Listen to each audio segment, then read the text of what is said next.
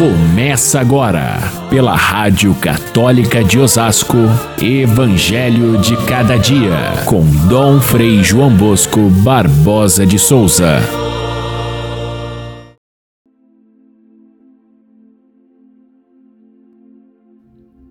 Mestre, qual é o maior mandamento da lei?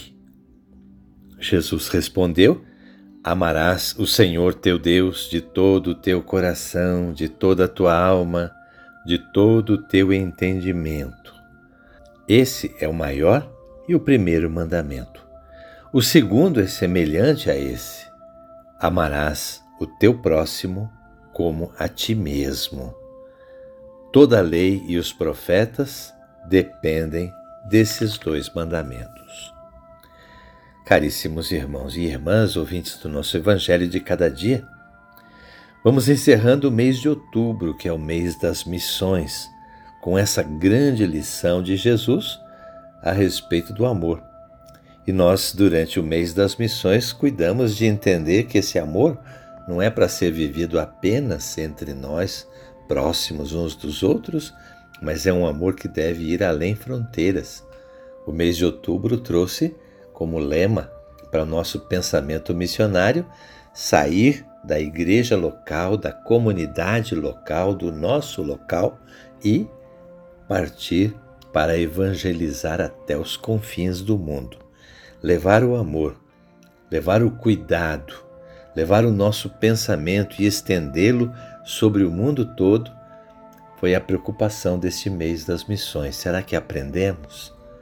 Será que percebemos que é assim que deve ser o amor cristão, aberto para todos os lados, sem exceção? Nós vamos chegando também ao fim do ano litúrgico. Este é o trigésimo domingo do tempo comum. Trinta domingos já se passaram, três faltam ainda antes da festa de Cristo Rei, quando se encerra o ano litúrgico. Por isso, esses últimos domingos têm trazido lições muito fortes e hoje a lição é fundamental. O amor a Deus e o amor ao próximo é entendido por Jesus como um resumo de toda a Escritura. Toda a lei e os profetas se resumem nesses dois mandamentos. Então é importante que a gente se debruce sobre isso, não só hoje, mas todos os dias, a vida inteira, porque ele é um resumo de tudo aquilo que o Senhor espera de nós. A resposta de Jesus aparece num contexto polêmico. A gente viu nos últimos domingos as provocações que lhe fizeram os fariseus, os mestres da lei, os senhores do templo, os anciãos do povo, colocando Jesus diante de perguntas que deveriam ser embaraçosas.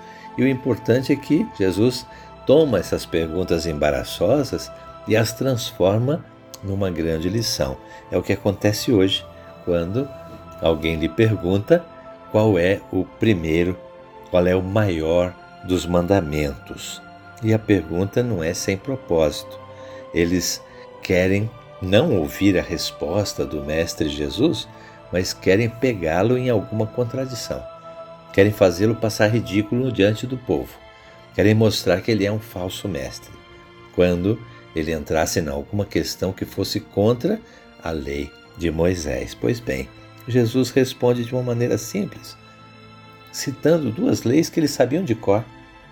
A primeira, tirada do livro do Deuteronômio, que eles sabiam de cor, porque todo judeu é, rezava isso como oração de, de manhã e de noite, de cor e a segunda, tirada do livro do Levítico, que também eles conheciam de cor.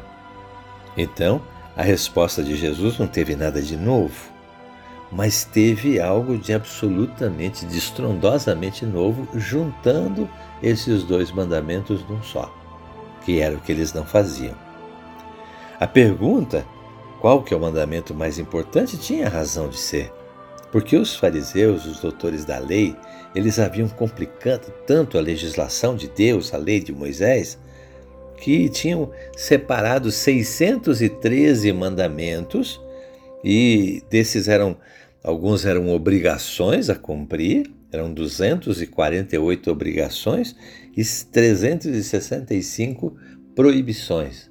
E isso fazia o, o conjunto das leis tão é, complicado com as leis que eram obrigatórias, outras não obrigatórias, outras eram recomendações, e ficava confuso para o povo simples entender como fazer para cumprir a lei.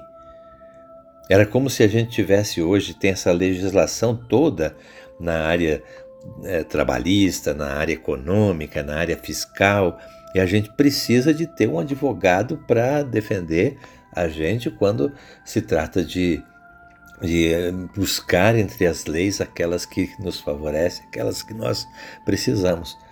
E sem advogado é difícil se lidar com as leis. Fizeram eles a mesma coisa com a lei de Deus, de modo que eles eram os advogados, eles eram aqueles que sabiam e o povo sabia quase nada. Jesus resume de uma maneira completamente simples, mas ao mesmo tempo profunda, dizendo que o primeiro mandamento é amar a Deus sobre todas as coisas e ao próximo como a si mesmo. Agora, essa resposta tão simples não tem nada de fácil. Ela é muito difícil. Se fosse uma simples receita de bolo que todo mundo fizesse igualzinho, dava certo a receita e todo mundo estava salvo. Mas não é bem assim. Porque esse mandamento, amar a Deus sobre todas as coisas e ao próximo como a si mesmo, é uma fonte também de dificuldades para nós. Por exemplo, a própria dificuldade de entender quem é Deus e amá-lo de todo o coração, com toda a alma, com todo o entendimento. Essas três palavras que estão no mandamento, elas resumem todo o ser. Então, amar a Deus com todas as forças do seu ser significa afetivamente, também espiritualmente e também intelectualmente, em todos os sentidos do ser humano. Amar a Deus com todo o nosso ser. Aí que está o difícil, porque se trata de uma intensidade tão grande que é impossível. A gente, é, a partir de Jesus Cristo, consegue conhecer quem é Deus, mas nós vivemos no meio de tantas deformações de Deus. Alguns entendem um Deus tão bravo, tão distante, tão castigador. Outros entendem um Deus tão mole, tão misericordioso, tão frouxo, que tudo serve, nem uma coisa nem outra. Jesus mostra quem é esse Deus, seu Pai, cheio de amor, mas ao mesmo tempo com exigências que são importantes conhecer, que são, são graves. Amar a Deus sobre todas as coisas, o que significa isso? E amar a Deus e o próximo. Quem é o meu próximo? Foi objeto de outra pergunta para Jesus e ele contou a história do bom samaritano. O próximo não é só quem está do meu lado, quem é da minha família, quem é da minha rodinha de amigos. O próximo é todo aquele que necessita. Aí se torna um pouco mais difícil. E depois também é, o que, que significa amar como a si mesmo? Quem sou eu mesmo aí no caso? Hoje nós vivemos numa crise tão grande de identidade das pessoas que vivem de maneira tão egoísta, tão cheia de narcisismo. Quando nós temos uma visão deformada de Deus, uma visão do próximo muito fechada, muito egoísta, e uma visão de nós mesmos também deformada, aí fica impossível de cumprir esse mandamento. Mas quando nós temos o equilíbrio dessas três coisas, uma ideia de Deus que seja aquela que Jesus Cristo nos passou, uma ideia do próximo como alguém que é, é meu parceiro na vida, que me ajuda, mesmo que aquele que eu ajudo, ele me ajuda em primeiro lugar a crescer. Quando eu tenho uma ideia de mim mesmo tão equilibrada que eu sou capaz de amar integralmente, nós temos no equilíbrio dessas três dimensões aquilo que a gente chama de santidade. Portanto, é a meta de todos nós, é o mandamento que nos transforma a todos. E quando nós nos transformamos nesse caminho, começamos a transformar o mundo ao nosso redor. Por isso, quando existe esse amor, essa santidade no mundo, existe uma evangelização que chega a todos os lugares. Quando faltam pessoas santas no mundo, também o mundo perece por falta de Deus. Neste final de mês de outubro, mês das missões, peçamos a Deus o dom da santidade.